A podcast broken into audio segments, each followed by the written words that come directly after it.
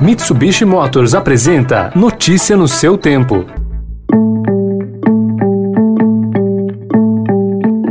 Olá, seja bem-vindo, seja bem-vinda. Começando mais um Notícia no seu tempo. Esse podcast é produzido pela equipe de jornalismo do Estadão para você ouvir em poucos minutos as principais informações do jornal. Você acompanha o programa em qualquer plataforma de streaming, agregadores de podcasts e na playlist Caminho Diário do Spotify. Entre os destaques de hoje, o levantamento do Estadão, que mostra que um em cada quatro senadores que vão analisar as mudanças da lei de improbidade administrativa já foram processados. O saldo positivo em dinheiro estrangeiro na Bolsa desde janeiro, que indica a volta do interesse do exterior e a aceleração da média móvel de novos diagnósticos de Covid no país. Esses são alguns dos assuntos desta segunda-feira, 21 de junho de 2021. Estadão apresenta Notícia no seu tempo.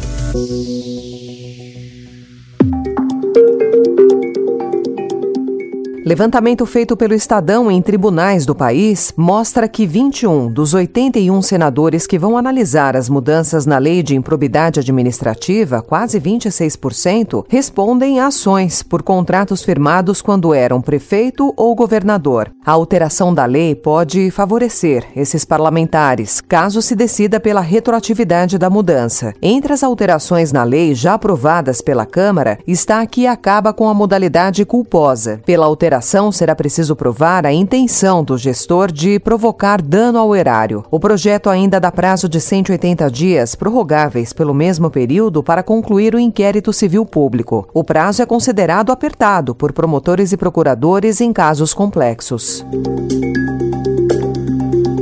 Apontado como um dos presidenciáveis do PSDB para a eleição de 2022, o senador Tasso Gereissati disse ontem ver como uma possibilidade concreta a formação de uma aliança de centro para fazer frente à polarização entre o presidente Jair Bolsonaro e o ex-presidente Lula. Para Tasso, o candidato de centro não necessariamente precisa ser do PSDB. Ao participar de videoconferência do grupo parlatório ontem, o senador cearense disse que a viabilidade de uma candidatura alternativa alternativa, a chamada terceira via, na corrida ao Palácio do Planalto, vai depender da pressão popular. Se a opinião pública pressionar com clareza os partidos que vão nessa direção, que não querem um novo governo Bolsonaro e não querem um novo governo do PT, se houver essa pressão da opinião pública, essa possibilidade se torna mais concreta ainda. O grupo majoritário da CPI da Covid no Senado quer avançar nos próximos dias em decisões internas importantes, como a discussão sobre incluir ou não o presidente Jair Bolsonaro no rol de investigados. Semana passada, a comissão anunciou que investiga 14 pessoas, como o ministro da Saúde, Marcelo Queiroga, e seu antecessor, Eduardo Pazuello. Em português claro, significa dizer que com relação a essas pessoas, contra os quais já acessamos provas e indícios, nós precisamos precisamos mudar o patamar da própria investigação, transformando-os em investigados. Além disso, nessa semana estão marcados depoimentos sobre o suposto gabinete paralelo, que daria conselhos a Bolsonaro em sentido contrário às orientações da ciência no enfrentamento à pandemia. O colegiado espera ouvir o ex-ministro e deputado federal Osmar Terra e o assessor especial para assuntos internacionais da presidência Felipe Martins. Ambos são apontados como integrantes do suposto grupo extraoficial.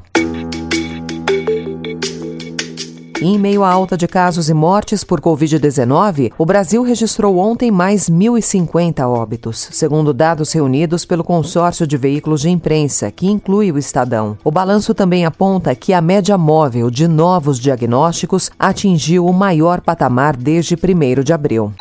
Notícia no seu tempo. As principais notícias do dia no jornal O Estado de São Paulo.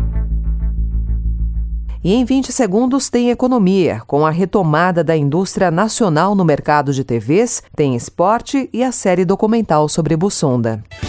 Desbravar um terreno difícil, apreciar paisagens ou encontrar novos destinos. Não importa o destino que for explorar, a Mitsubishi Motors tem um 4x4 para acompanhar qualquer aventura. Conheça os modelos em mitsubishimotors.com.br.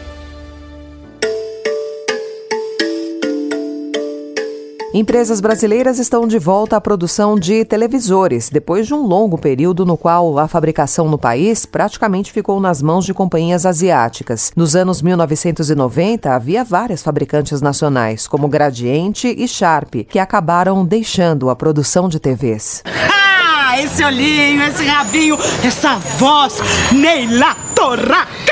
A sua televisão é Sharp? É. Então dessa no escape. Me dá a caneta aí, vai. Gente, ele sabe até a marca da minha televisão. Nova linha Sharp. Agora, o movimento de volta das nacionais é capitaneado por três indústrias com tradição na fabricação de eletroportáteis e eletrônicos: Mondial, Britânia e Multilaser. Apesar de o porte das brasileiras ser muito menor do que os das gigantes coreanas, especialistas veem para os próximos meses uma guerra de preços de TVs.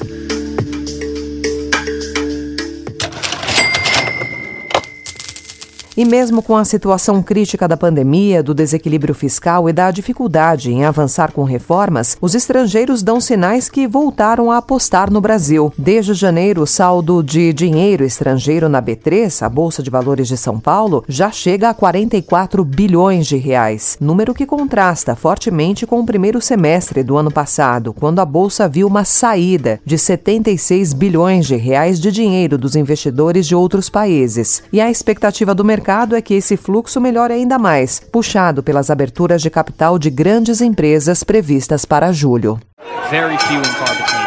UFC legend Anderson the Spider Silva and former world champion Julio Cesar Chavez Jr. in this tribute to the Kings. What an interesting and surprising fight. I mean, not surprising in terms of maybe Silva potentially winning the fight or, or being competitive, but like surprising in how good he looked that's, doing that's it. That's what I mean. Just, incredible. I, I mean, don't he, think any of us expected him to look that.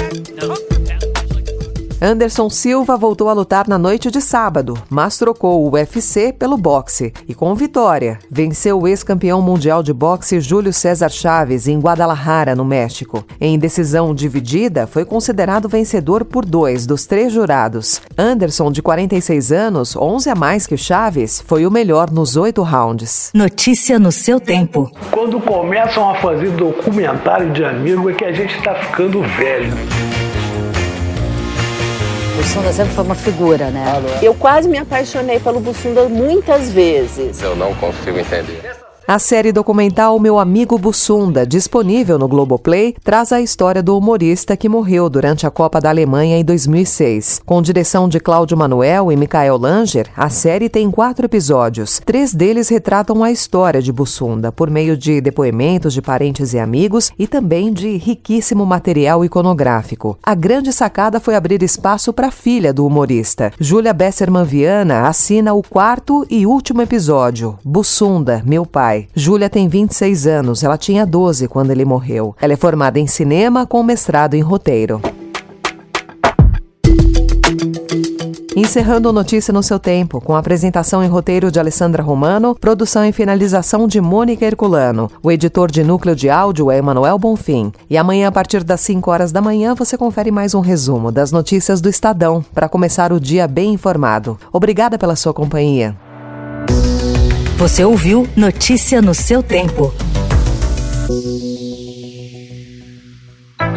Notícia no seu tempo. Oferecimento Mitsubishi Motors.